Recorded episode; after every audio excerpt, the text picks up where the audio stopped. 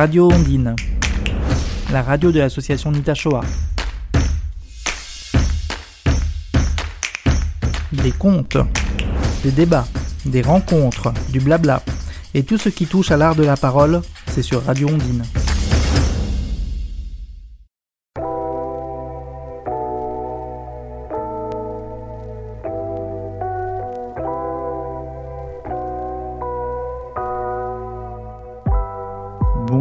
Toutes et à tous, vous êtes à l'écoute de Radio Ondine, Radio Ondine qui propose à l'occasion des fêtes du patrimoine 2023 une série de deux podcasts autour des thématiques qui sont évoquées dans ces journées du patrimoine, à savoir le patrimoine vivant et le patrimoine du sport.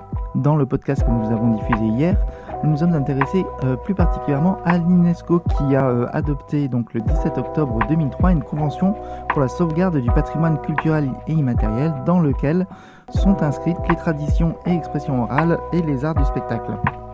Aujourd'hui, nous allons rentrer un peu plus dans le cœur du sujet puisque nous allons euh, développer un peu les traditions et expressions orales, à savoir les mythes, les contes et les légendes. Et nous sommes toujours en compagnie de Jean-Louis Hyper qui va euh, développer les traditions et expressions orales spécifiques à notre territoire. Bonjour Jean-Louis. Bonjour Arnaud. Jean-Louis, dans ces traditions orales, l'association Nitachoa a décidé de euh, s'intéresser plus particulièrement aux contes. Est-ce que tu peux nous expliquer quelle est la raison de cet engouement? Bien évidemment. Alors tout d'abord, je vais peut-être euh, repréciser pour euh, celles et ceux qui n'auraient pas écouté l'émission d'hier que euh, cette année, c'est un double anniversaire. Tout d'abord, ce sont les 40e journées du, européennes du patrimoine, mais pour nous, ce sont surtout les 20e journées, 20e anniversaire plutôt, euh, de la ratification euh, par l'UNESCO de la sauvegarde du patrimoine culturel immatériel. Voilà, donc nous nous situons dans ce, dans ce domaine du patrimoine culturel immatériel. Euh, qu'est-ce que c'est par rapport à la conception que l'on a peut-être du, patrimoine, au travers du, patrimoine? Quand on parle de patrimoine, on voit peut-être plutôt euh, un édifice, euh, euh, un arbre remarquable. Je signale d'ailleurs qu'hier, le château fort de Sedan, donc en région Grand Est, a été le, monument de l'année voilà, dans, dans, le cadre de l'émission de Stéphane Bern, c'est le château de Sedan qui est l'un des plus grands châteaux forts d'Europe, le plus grand château fort d'Europe qui a été désigné édifice de l'année. Donc, pour preuve, là, on a quelque chose de, j'allais dire, de, tangible, de visible. C'est un édifice, mais dans, la, dans le patrimoine, il y a aussi des sites, il y a des temples, voilà. Et ce, ce concept de patrimoine culturel immatériel euh, a seulement été euh, défini en 1997 euh, à Marrakech. On a, évoqué tout ça hier, donc je ne vais pas euh, trop passer de temps euh, là-dessus. Ce patrimoine culturel immatériel, effectivement, se retrouve au niveau de cinq grands domaines, dont un qui nous concerne plus particulièrement, qui est le domaine des expressions orales.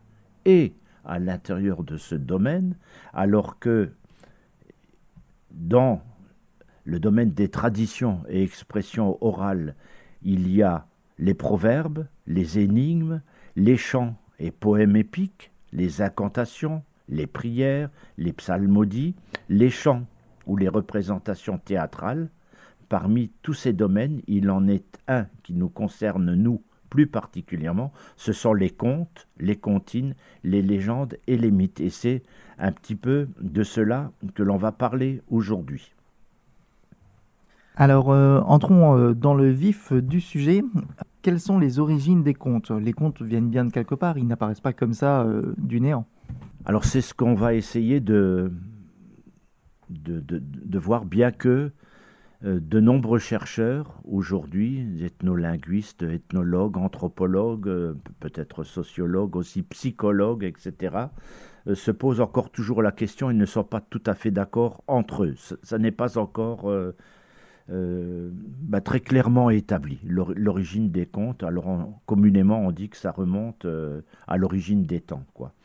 Mais ce qui est intéressant peut-être, une première petite définition, c'est ce concept de patrimoine culturel immatériel. Il y a trois mots, le mot patrimoine, le mot culturel et le mot immatériel.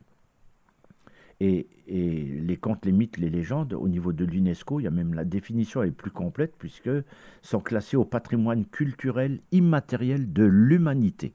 Alors donc en quelque sorte, il y a quatre mots. Patrimoine. Qu'est-ce que c'est qu'un patrimoine? Alors pour faire bref, hein, c'est un bien, ce sont les biens d'un groupe, d'une collectivité dont on hérite.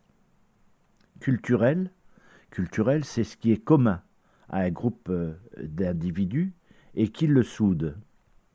Immatériel, bah, c'est un peu plus causant, c'est ce qui n'est pas matériel, c'est-à-dire que c'est quelque chose qui n'a pas de consistance physique, c'est quelque chose qui n'est pas palpable. Et humanité, bah, l'humanité c'est quoi? C'est l'ensemble des individus qui appartiennent à l'espèce humaine. Donc, on pourrait peut-être reprendre la définition de l'UNESCO en disant que les contes donc, seraient des biens impalpables, spécifiques à des groupes d'individus, qui en seraient dépositaires par héritage. Puis on va rentrer un petit peu dans le détail. Justement, c'est intéressant comme euh, concept parce que, euh, en fait, euh, définir le conte comme un bien immatériel qui appartient à l'humanité, ça permet de euh, se poser la question des deux niveaux de, de compréhension, c'est-à-dire que est-ce que c'est le conte dans sa discipline, qui est ce patrimoine immatériel, ou est-ce que c'est le conte dans son détail, qui fait partie du patrimoine de l'humanité, parce qu'on sait qu'il il y a de nombreux contes qu'on retrouve dans, dans, plusieurs civilisations, dans plusieurs peuples. Euh, sous des formes différentes. Alors, est-ce que c'est l'histoire en elle-même qui est euh, euh, qui fait partie de ce patrimoine immatériel, ou est-ce que c'est la discipline du conte qui fait partie de ce, de ce patrimoine? Dans le cas du conte, j'ai un peu l'impression que c'est les deux qui pourraient se, se, regrouper. Oui, ce sont probablement les, les deux, comme tu le dis, Arnaud. D'ailleurs, un, un, collecteur du, du Grand Est, bon, plutôt des Ardennes, de la Marne, pardon, euh, Emmanuel Cosquin disait euh, que les contes étaient arrivés euh, chez nous un, peu à la manière d'une inondation par vagues successives à partir, de l'Est. donc beaucoup, beaucoup d'éléments de l'indo-européen se retrouvent au, au, niveau des contes et il se trouve que ça c'est probablement aussi en lien avec euh, la pénétration des humains sur les, territoires au départ de l'Afrique, on ne va pas revenir là-dessus, euh, les migrations des humains sont déjà partis sur l'Est pour revenir après, et à mon avis, les contes euh, les ont suivis. Donc Emmanuel Cosca n'a pas tort de dire que c'est par vagues successives que les contes nous, nous sont arrivés, et il explique euh, voilà le, développement des comptes sur nos territoires à partir d'apports successifs et euh, venant de, de l'Inde. voilà. Alors justement, ces contes, on les retrouve dans l'histoire de l'humanité sous forme de, récits qui étaient un peu des, récits qui évoquaient les grands héros du passé, ce qu'on appelle les mythes euh, et les légendes. On pense notamment euh, à tous les mythes que l'on peut retrouver dans la civilisation grecque. Euh, est-ce qu'on peut dire que les mythes font partie de la naissance du conte? Alors on va, on va effectivement aborder un tout petit peu plus en détail le conte tout à l'heure, mais il faut cependant effectivement, comme tu le dis Arnaud, les, mythes sont probablement euh, à l'origine euh, des contes. Alors, on peut donner euh, une très rapide définition des mythes, de même qu'on donnera après une définition des légendes. les mythes sont donc des récits qui sont inventés et qui sont transmis oralement à l'origine et qui fondent et qui structurent le groupe social, le peuple ou la nation qui les a produits. On fait assez référence aujourd'hui dans les contes aux mythologies grecques, aux mythologies romaines. Certains nombres d'artistes cependant évoquent aussi les mythologies germaniques, les mythologies scandinaves, et nous le verrons dans le cadre d'une formation que propose également Nita Shoah au travers de Companis, son pôle formation, qu'il y a, je, ne sais plus, euh, une centaine, si ce n'est plus, de mythes dans le monde. Donc chaque peuple, chaque nation a en fait euh, son mythe, euh, a construit son histoire, parce que les mythes, c'est quoi euh, Ce sont des mises en scène, des mises en scène des dieux, de personnages aussi, d'animaux fantastiques, ce sont des épreuves, ce sont des quêtes, ce sont des exploits. Donc le mythe finit par s'enraciner et devenir vrai parce qu'il fait sens au sein de la communauté qui va le transmettre pour continuer à vivre. Je, le disais tout à l'heure, chaque civilisation a donc produit ses mythes. Et on peut retenir au sein des mythes deux grands axes que sont les cosmogonies, que l'on verra aussi dans le cadre d'une formation, qui sont les mythes de création du monde, et les théogonies, qui sont les mythes de la naissance des dieux des mythes euh, effectivement qui font sens au niveau des civilisations qui les produisent parce que euh, dans la plupart des cas euh, ils font référence à des personnages existants de l'histoire de ces civilisations. Et donc quand on parle d'un personnage qui a déjà existé et dont il est avéré qu'il a existé c'est peut-être plus difficile de faire la part du vrai du faux dans l'histoire puisqu'on a des éléments qui sont tirés du réel et des éléments qui sont tirés de, de l'imaginaire qui sont mélangés et donc, du coup, c'est peut-être ça qui donne la force du mythe dans sa transmission aux différentes euh, civilisations. C'est que, euh, eh ben, en fait, le, le mythe a cette part d'ancrage dans le réel, peut-être un petit peu comme la légende au final. Alors, c'est typiquement le cas de la légende. La légende, euh, contrairement au mythe, repose effectivement sur ou un lieu géographique, ou alors un lieu géographique identifiable et puis elle met en scène, lieu géographique, un, temps, euh, euh, un bâtiment, euh, un arbre. Elle met en scène soit un personnage qui a effectivement et réellement existé, mais doté de pouvoirs surnaturels ou magiques. Donc je le disais, soit un lieu, soit un animal, soit un objet. Alors, un exemple pour nous, Saint-Nicolas. Saint Nicolas, on, dit, on parle de la légende de, Saint Nicolas, de, ce personnage religieux euh, venu de quelque part, euh, qui un soir, alors qu'il loge dans une auberge, euh, apprend que trois enfants ont été trucidés par l'aubergiste et ce brave religieux ressuscite les trois enfants. Ben ça y est, la légende était créée, quoi. C'est Saint Nicolas qui a dormi euh, le soir dans l'auberge du père Janvier, euh, qui demande euh, un morceau de viande, et le père Janvier lui livre un morceau des enfants qu'il avait mis dans le saloir. Et Saint Nicolas, enfin, Nicolas les ressuscite et devient Saint Nicolas. Nicolas a effectivement existé. C'est un évêque qui est parti de Myre en Syrie pour évangéliser. Donc voilà, on est dans quelque chose de précis par rapport à la naissance d'une légende. Euh, beaucoup de légendes reposent sur des histoires de saints, de personnages réels devenus des saints à partir euh, du 2e, 3e, 4e siècle après Jésus-Christ. Il a fallu, euh, j'allais dire, il a fallu, le, projet était d'évangéliser les, populations qui étaient restées dans une forme de paganisme et en comment les évangéliser si ce n'est en créant des miracles. Donc ces personnages-là ont créé, des, miracles. Saint Nicolas ressuscite euh, les trois enfants. Il y en a un autre dont on parlera euh, au mois d'octobre, euh, qui est le Graouli, ce, dragon qui hantait la région Messine et qui a été noyé dans la Seille avec Clément, le premier évêque de Metz, qui a attrapé le Graouli avec son étole et qu'il l'a attiré et qu'il l'a noyé dans la seille. On est bien là à nouveau euh, c'est quoi de noyer ce dragon? C'est éradiquer en quelque sorte le, paganisme. Donc voilà la légende. La légende repose, et puis on en a évoqué une l'année dernière, euh, lors, d'une création, qui est la légende des, eaux chanteurs, qui se situe sur un bâtiment qui existe réellement à Vaudrechin, à quelques kilomètres d'ici. Alors, si on récapitule, pour former une légende, il faut que le personnage ait déjà existé il faut que ça se réfère à un lieu, un animal ou euh, un objet euh, euh, effectivement palpable dans le temps.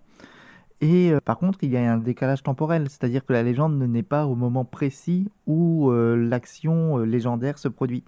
Du coup, si ça se trouve, dans notre environnement actuel, il y a des légendes qui sont en train de naître dont on n'a pas encore conscience. Hein. C'est ça qui est vraiment intéressant aussi, c'est que on ne sait pas à partir de quand la légende apparaît au final. Est-ce que c'est à partir du moment où elle est racontée, ou est-ce pour la première fois, ou est-ce que c'est à partir du moment où elle a lieu dans son action euh, temporelle, ou est-ce que euh, elle apparaît bien plus tard sur des histoires racontées? Si ça se trouve, euh, un fait divers qu'on aurait pu lire dans les journaux la semaine dernière peut dans 100 ans ou même dans 10 ans devenir une légende en fait.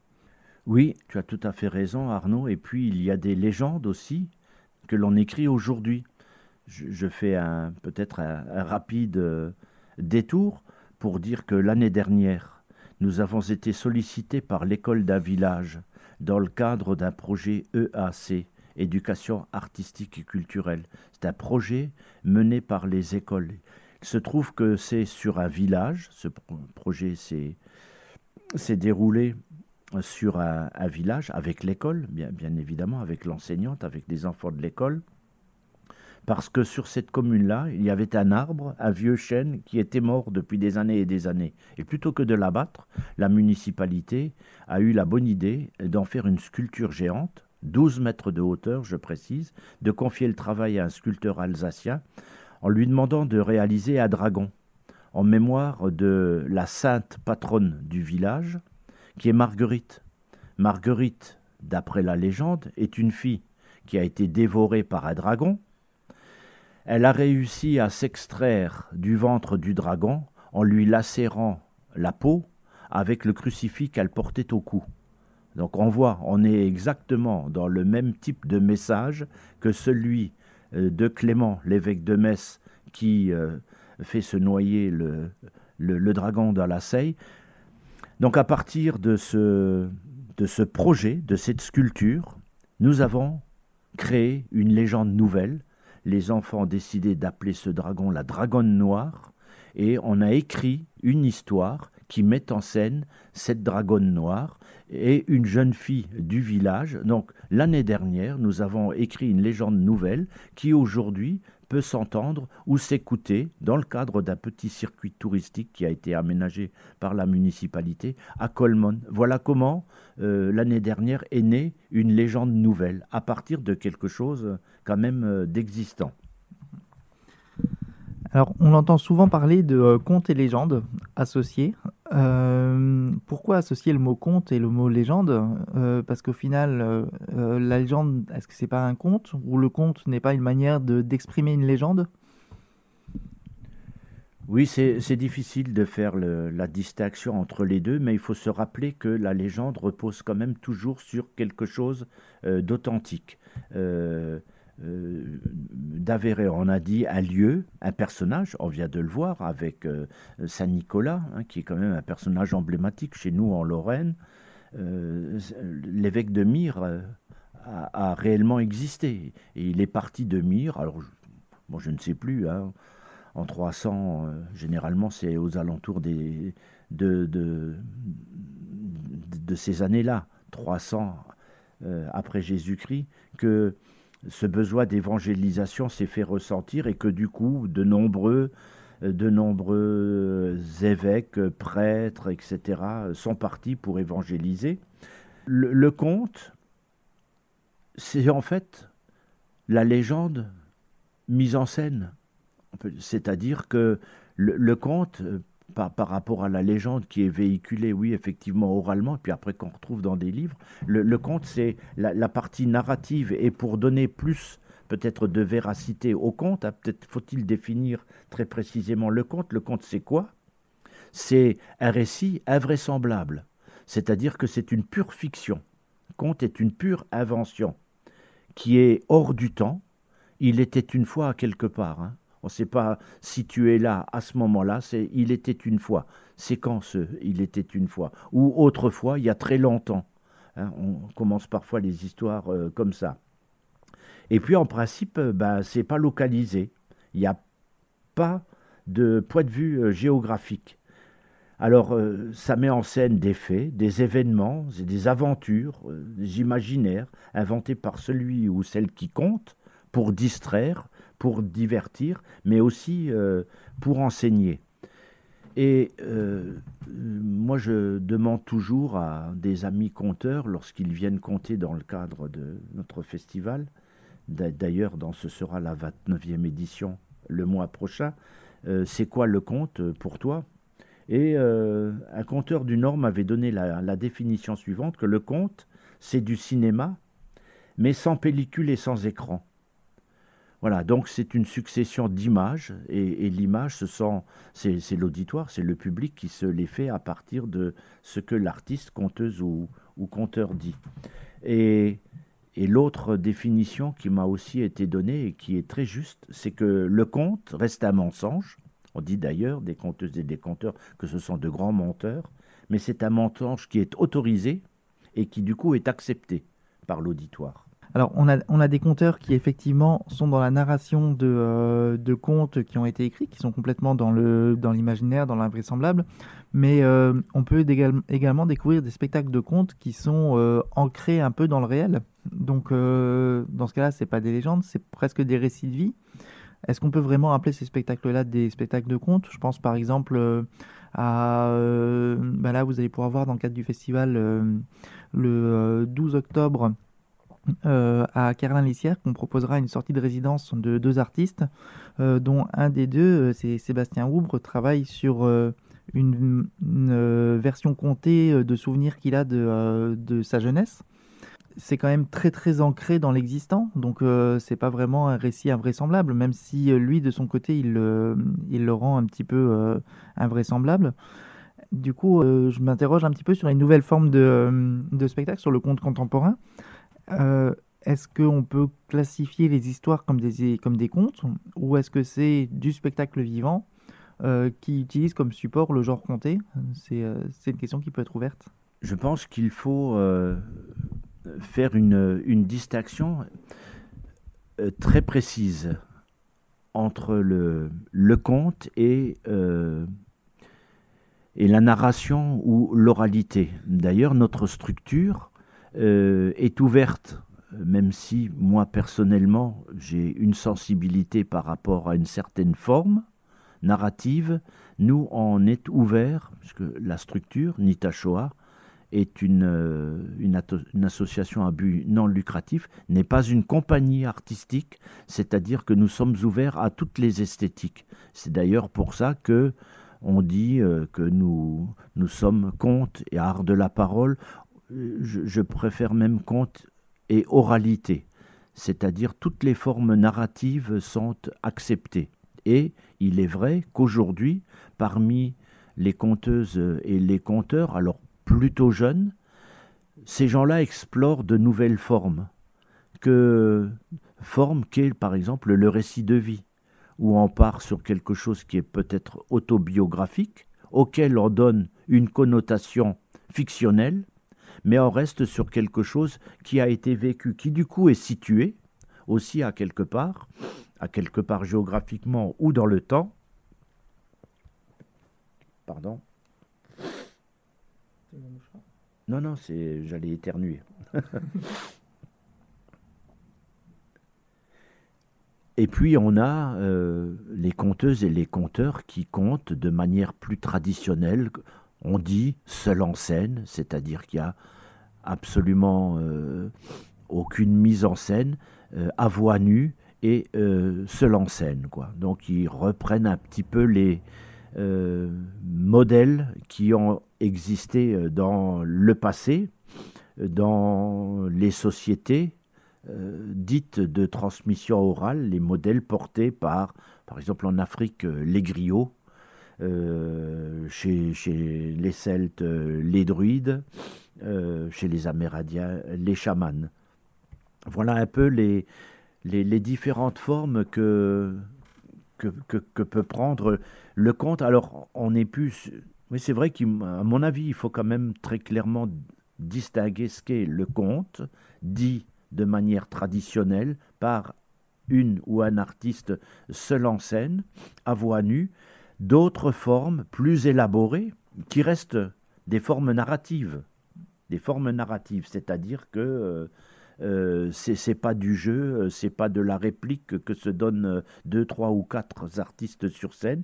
Donc, même si on utilise certains codes du théâtre, on reste malgré tout sur une forme narrative. Pour nous, c'est donc de l'oralité. Le slam, par exemple, que j'apprécie beaucoup aussi, cette parole poétique plutôt chantée ou rythmée est très proche de ce que pratiquaient les, les bardes autrefois, en s'accompagnant de leur lire. Quoi. Tout le monde se, souvient de d'Astérix et Obélix avec le barbe dont on cloue le bec à la fin du à la fin de la journée, euh, lorsque tout le monde mange, euh, il est souvent sur un arbre et on lui a cloué le bec parce que, priori, il chante pas trop juste. Oui, donc du coup, on peut bien faire le distinguo euh, entre le conte en tant que, euh, que forme narrative, c'est-à-dire en tant qu'histoire euh, racontée, et le conte en tant que pratique scénique d'art théâtral, puisque du coup, ce qui qualifierait le conte dans, son, dans sa forme scénique, c'est le fait d'être seul en scène et de, d'avoir une, une forme de narration qui n'est pas une forme de jeu comme on pourrait trouver au théâtre. Exactement, un peu plus. Donc, euh, si on se penche un peu plus sur euh, le conte dans son domaine euh, littéraire, c'est-à-dire dans ce qu'il évoque au niveau de, l'écrit, est-ce que Jean-Louis, tu peux nous expliquer un peu comment est structuré un conte? Parce qu'on a vu tout à l'heure que sa définition, c'est que c'est souvent une histoire imaginaire, invraisemblable, hors du temps, et qui n'est jamais, ou presque jamais, localisée. Mais j'imagine qu'il y a aussi une manière de raconter, un schéma peut-être qui est suivi par les conteurs pour pouvoir définir un conte. Alors tu, as utilisé le bon mot de, schéma. Effectivement, euh, on le rappelle, le, conte euh, est une pure fiction. Mais par contre, c'est une fiction tellement bien organisée, tellement bien structurée que euh, ben on y croit. C'est absolument vraisemblable tellement c'est bien organisé. Et ça, ça repose sur une manière de dire, les choses, de raconter l'histoire. On parle de schéma narratif, de structure euh, narrative du conte. Donc, l'histoire, eh bien, ça, tout, le monde le sait, hein, passe par un certain nombre d'étapes. Au départ, il y a une présentation, une situation initiale qui est escalée, et subitement arrive un élément perturbateur c'est généralement cet, élément perturbateur qui va faire en sorte que l'histoire se déroule sous forme d'une ou de plusieurs péripéties, donc qui mettent en scène ces péripéties euh, à héros, mais ça peut aussi être un animal et un héros, euh, voilà, qui qui roupit pas quoi, qui qui part à la quête de quelque chose. Ce, ce sont les péripéties. Puis forcément, si ce héros entreprend une quête, euh, en fin d'histoire, il, réalise euh, cette quête, on arrive à la situation finale et on arrive à la chute de, l'histoire. Et tout ça, ça devient vrai, tellement euh, c'est bien dit et tellement c'est bien structuré. Donc le, ou, les héros, ou plus généralement les personnages, je rappelle, hein, sont euh, présentés au niveau de la situation initiale et, du coup euh, constituent le, cœur de l'histoire. La, quête, ce sont les actions avec les épreuves ou la mise en scène des personnages. L'élément perturbateur, c'est l'élément contrariant, mais, mais au sein des péripéties, euh, il peut y avoir des aidants, c'est-à-dire que le héros ou les personnages, euh, souvent, euh, alors dans certaines histoires, c'est une vieille dame que l'on rencontre sur le chemin qui vous adresse un message qui vous permet de, réaliser votre quête. C'est un animal qui peut vous, vous accompagner. Voilà, ce sont des, objets ou des personnages, les aidants. Et la chute, ben, c'est la, la, situation finale qui est soit heureuse, soit malheureuse. Voilà, moi j'insiste sur cette notion-là parce que souvent, euh, on a tendance à traiter le conte un petit peu à la manière du cinéma, hein, dans certains films. Euh, on annonce la fin au début, euh, film policier, il y a un meurtre, on sait qui est l'auteur, mais tout le film repose sur le fait de comment la justice va retrouver l'auteur. Quoi.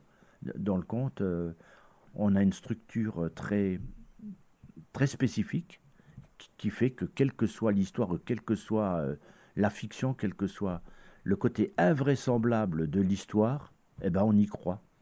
Alors, on regarde tout ce qui s'est dit sur ces deux podcasts qu'on a suivis sur euh, le patrimoine immatériel. Le conte et les légendes, euh, c'est vraiment un peu la clé de voûte du patrimoine immatériel tel qu'il est défini par l'UNESCO. C'est à la fois un ancrage territorial ou historique ou imaginaire, mais dans l'imaginaire collectif euh, qui peut s'identifier à, un imaginaire collectif d'une civilisation, et en même temps une transmission. Donc on est vraiment euh, dans du patrimoine au sens euh, large, puisque euh, c'est quelque chose qui fait partie de la civilisation dans laquelle on vit. Donc si on définit le conte comme une clé de voûte du patrimoine immatériel, est-ce que Jean-Louis, pour clôturer cette série de podcasts, tu peux nous donner quelques raisons d'avoir envie d'écouter des histoires? Pourquoi est-ce que c'est important le conte? Oui, bien sûr.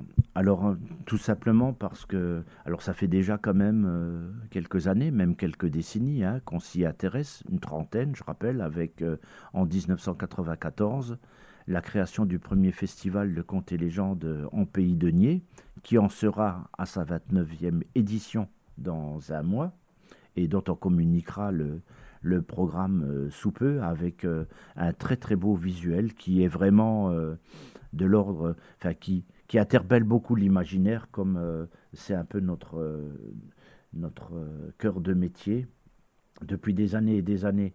Euh, moi, j'ai relevé quelques phrases comme ça de conteurs ou d'auteurs qui disent, euh, qui disent pourquoi euh, il faut continuer à dire d'abord des histoires, parce que les écouter, s'il n'y a plus personne qui les dit, c'est problématique, quoique, ben vous le voyez, on a les ondes pour le faire et on a Radio Ondine.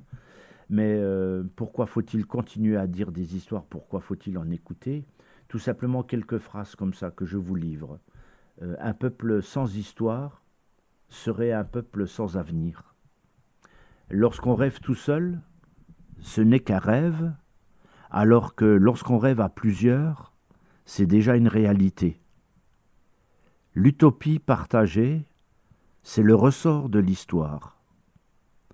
Dans une société séparée, divisée, clivée, le conte est là pour retisser du commun. Importante cette phrase-là. Le conte est là pour retisser du commun. En fait, communauté avec le conte. Le conte laisse des espaces ouverts à l'intérieur desquels le public trouve sa place.